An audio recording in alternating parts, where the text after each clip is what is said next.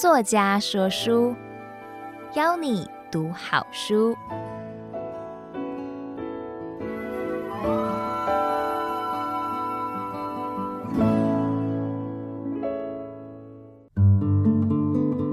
您好，欢迎收听《天下杂志》与爱播听书 FM 共同制作的书斋作家说书。我是作家丁玲娟，让我为您挑选值得阅读的好书，让您花十五分钟的时间就可以聆听一本好书，了解书籍的精华。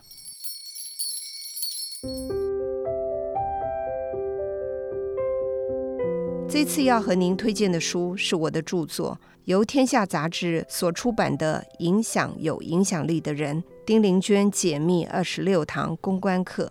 公关是一门沟通的艺术。我认为，公关的最高境界就是影响有影响力的人，因为唯有透过影响有影响力的人，影响力才有办法扩大以及达成效益。但是，必须要透过真诚的沟通，长期经营关系，有逻辑的说服，切入公众的利益，才能够说服那些有影响力的人。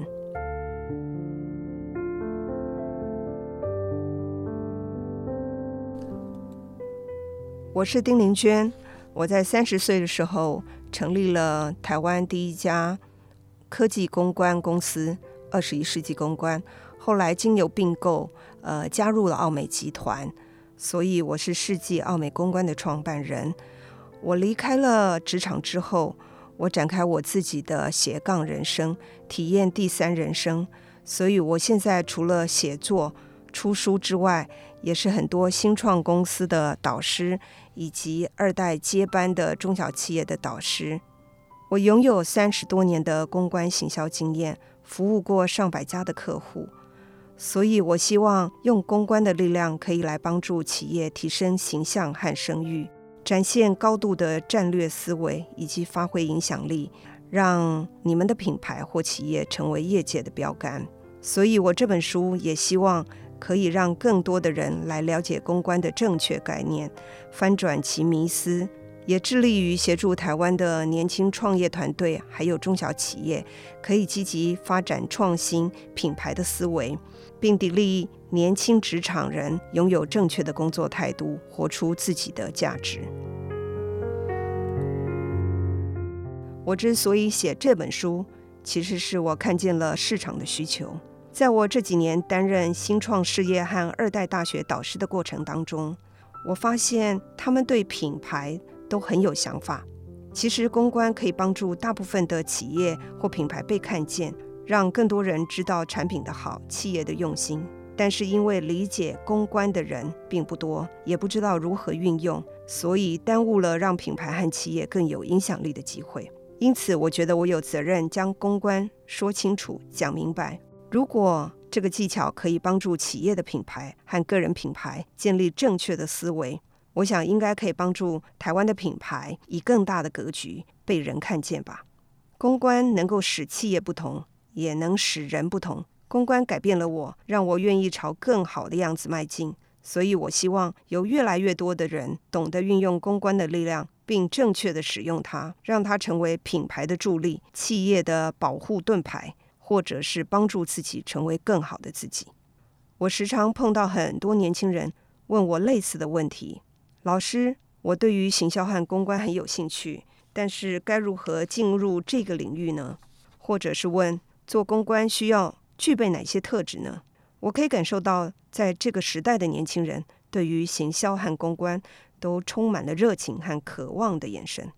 老实说，只要你愿意放下身段，从头开始学习，我觉得没有人不可以。除了年轻人之外，我也经常碰到在企业内负责品牌相关职位的人，还有中小企业主，也同样对于公关有知识上的渴求，并希望可以更上一层楼。他们想知道如何运用公关来帮助品牌或企业提升知名度和好感度。公关如何赢得消费者的好感，以及公关如何处理危机、如何说好故事，他们想知道有没有一套比较清楚的理念和思维，帮助他们了解公关的特质和范畴。市场上的公关书籍本来就不多，就算有，也多半是翻译书籍。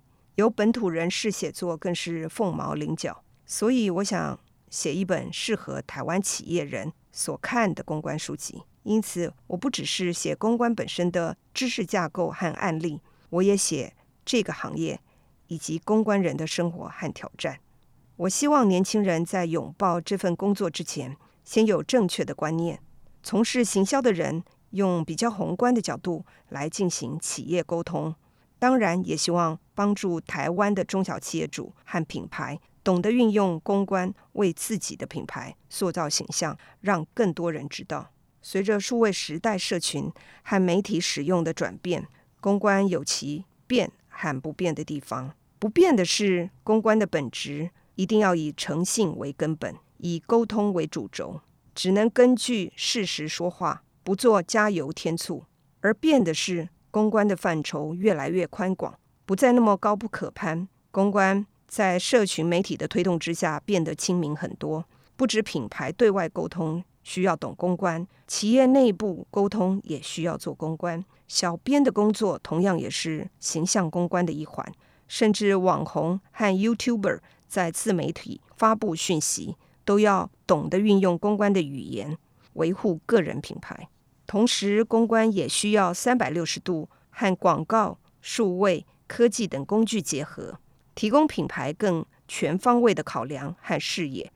公关的影响力无所不在，它不仅是企业维护形象的守门员，也成为人际沟通的一门学问。现在正是好好时候学公关的时机，学习公关力。公关正以多样的面貌裂变，协助企业和品牌。在数位年代被看见、受人喜爱和发挥影响力，我这一生非常感激公关给我的训练。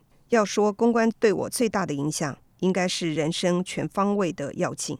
没有公关的训练，我恐怕还是思想浪漫、毫无章法和逻辑可言的人。没有公关的洗礼，我也可能是那个无法同理、不懂得体谅别人的人。没有公关的刺激，我可能也还是那个行事大喇喇。不懂得魔鬼藏在细节里的人，公关教会了我进行策略性的思考，学会了讯息架构，知道说话要有重点，沟通要同理，厘清人与人的复杂关系。公关将我脱胎换骨，让我学会做事坚定，做人柔软。公关提高我的视野，让我有机会跟一群顶尖的人共事。公关的格局让我见识到一流的 CEO 做事的思维。公关的训练已经和我这个人结为一体，成为我的性格之一。公关是一门学科，也是一门知识，更是一门艺术。因为它不像科学有绝对的答案，也无法给一个公式就保证成功，所以很多人摸不着、看不懂，于是带着迷思和误解，甚至从负面的角度来解读公关，认为公关就是能言善道、粉饰太平、人际谄媚。或是说谎隐恶，就如同美国影集《纸牌屋》所呈现的那样，无所不用其极地利用公关手段来达成私人的欲望，将公关恶的一面运用得淋漓尽致。但是，这绝对不是公关的真谛。人有善恶，当然有人会利用公关的武器去满足个人或企业的私欲，而让公关蒙尘。但是，公关无罪。有罪的是人的意念，它就像水可以载舟，也可以覆舟，端看我们人们如何使用它。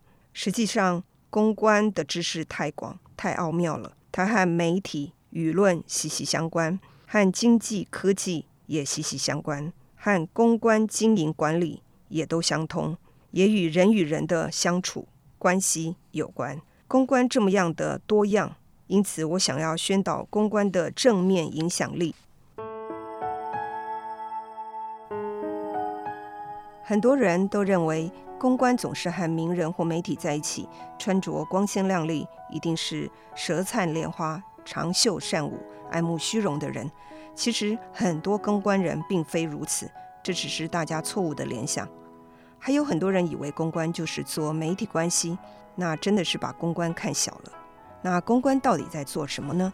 用学术的语言来说，就是经营和利益关系人之间的友善关系。但目的是帮助企业、组织或个人塑造良好的形象和声誉。形象和声誉看不见、摸不着，却是企业或个人最重要的资产。一旦在社会大众眼中建立了某种形象和观点，人们会用这个观感去评价你，之后就很难再改变。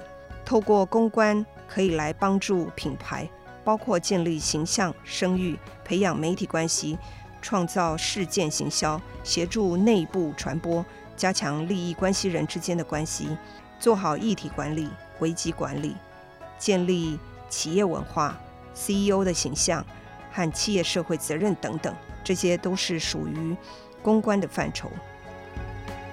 公关人的工作其实任重道远。也必须和 CEO 近距离的工作，了解他的理念和想法，才能够为企业发声。公关最高的境界是影响有影响力的人，再让有影响力的人去影响政策、舆论或大众。而这些有影响力的人，当然也包括名人啦、艺人啦，或各界的意见领袖和媒体，再加上现在的网红、YouTuber 等网络上的关键意见领袖。也都包含在内。大家都知道，名人的一句话，或是有公信力的媒体的一句话，胜过于刊登大幅的广告，因为他们都是有影响力的人。倘若能够透过他们为某个品牌说话，相信读者或者粉丝也就会因此对该品牌产生更高的好感度。就像前几年。社群网络有发起了为渐冻人募款的知名的冰桶挑战活动，就是结合了很多的因素，让全球众多著名的明星自愿参加推广，影响有影响力的人，这个就是非常成功的案例。我在这里分享一下这本书的一些重点整理。第一，广告和公关最大的不同在于。广告是自己说自己好，公关是让别人来说你好。广告是扩大的效益，而公关是深度探讨的效益。广告注重的是视觉的传播，公关是注重文字内容的沟通。第二，在数位时代，媒体关系模式和公关操作的组合中有下列四种样貌：一、付费媒体 （Pay Media）；二、赢得媒体，就是 Earn Media。三、分享媒体 （Share Media） 以及自有媒体 （Own Media），简称 PESO 模型。企业在做品牌管理的时候，最好 PESO 模式相互交叉运用，才能够发挥综效。毕竟这是一个资讯碎片化的时代，不同的媒体有它不同的特性和属性，必须要有不同的合作方式，才有办法为品牌创造出最大的声量和触及率。三，在危机处理的时候有三个阶段，分别是预防、控制和修复。大部分的企业只注重第二个控制阶段，很少为预防和积极的修复预做准备，所以在处理的时候，因为缺乏经验，乱象重生，最后被外界视为毫无章法。所以我建议在危机发生之前就要做危机的预防。所以预防阶段。比如说风险的评估、资源的整合、成立危机处理小组、建立资料库，还有危机训练以及危机手册，像这些都是平常要预先准备，才能够让危机发生的时候处变不惊。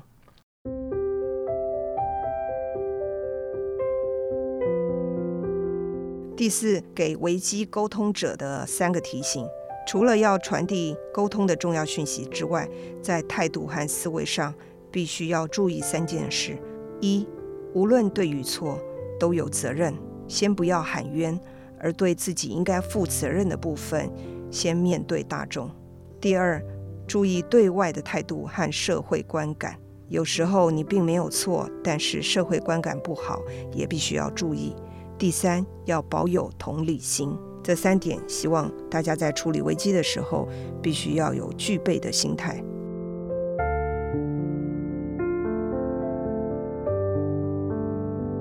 我在这里也分享一段本书的精华内容和独特的例子，就是有关对外发言，就像在盖房子，有屋顶也要有梁柱。这里所谓的讯息架构，就是在接受采访或对外发言的时候，必须要有的准备。甚至在做简报、写邮件、重要谈判的时候，也都非常受用的一个技巧，叫做讯息架构。讯息架构的方式其实很简单，先把结论放在前面当做主题，再找三个有力的支持点去支持这个主题，最后结尾再强调一次主题，让整个谈话内容扎扎实实、有头有尾。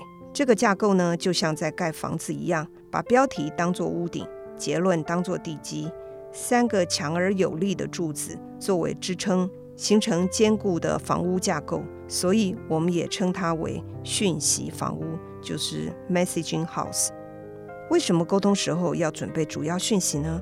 因为根据科学的研究，人们会在接受讯息的一天内忘记所听所闻的三分之二，而在一个月之后，会忘记九十八 percent，所以说话如果没有主要讯息的话，听者的注意力会无法集中，精神也容易涣散，到最后变成各说各话，完全没有达到沟通的目的，甚至还可能会会错意，产生误解。我在这里就举一个我自己曾经遇过的例子，在多年前，我接受报纸媒体专访，题目是“名人谈理财”。老实说，理财并不是我的专业，我应该拒绝。但是这位记者因为另外一位受访者爽约，版面即将要开天窗，来请我帮忙。我最后答应这个我并不熟悉的访谈。既然答应，就得好好准备，否则只是跟记者聊天，最后内容可能是毫无重点跟价值，不仅浪费记者时间，也会辜负读者的期望。因此，当时我看了采访大纲之后，第一题破题就问我理财之道，我想想，理财之道就是理财哲学。于是我想了八个字来形容，就是守中求稳，稳中求进。意思是我的理财观念是保守中求稳定，稳定中再求进步。那这八个字定调，也成了整篇文章的主轴，也就是我的屋顶，同时也是我希望被刊登的标题。于是我从这个主轴切入。然后找三个支持点来支撑我的论述，譬如说，我因为工作忙碌，不会做短期的操作，有闲钱的时候，我会考虑买房地产、债券或是规划储蓄型投资等商品。于是我再进一步说明，所以这三个支持点，买房地产、债券或规划储蓄商品，就成为我的三根支柱，来支撑我的主轴。我会再进一步的说明。因为我很忙，所以购买属于稳定长期投资的房地产，不需要花太多时间管理。第二，我会买保本的债券，因为它也是长期投资，可以固定配息。最后，如果再有余钱，我会选择投资型的保单，一方面可以保险，一方面有投资的功能。所以最后结语的时候，我再一次强调，我是一个保守型的理财者，因此理财商品会以稳健的不动产和债券为主，稳定了之后，我才会求精进，才会考虑储蓄型的投资标的物。所以最后我再重复一次我的八字真言，也就是我的理财哲学：守中求稳，稳中求进。这样听起来是不是一个很有逻辑的架构呢？标题八个字是屋顶，而房地产、债券和投资型保单是支撑屋顶的梁柱。最后，我再重复一次主轴，也就形成了地基结论，来作为 ending。所有的谈话都锁定在这个架构上，我不会随便离题，听的人也清楚明白，被误解的几率也就小。这个就是呃，我觉得非常重要的一个重点，就是讯息架构，在这里也跟各位听众来分享。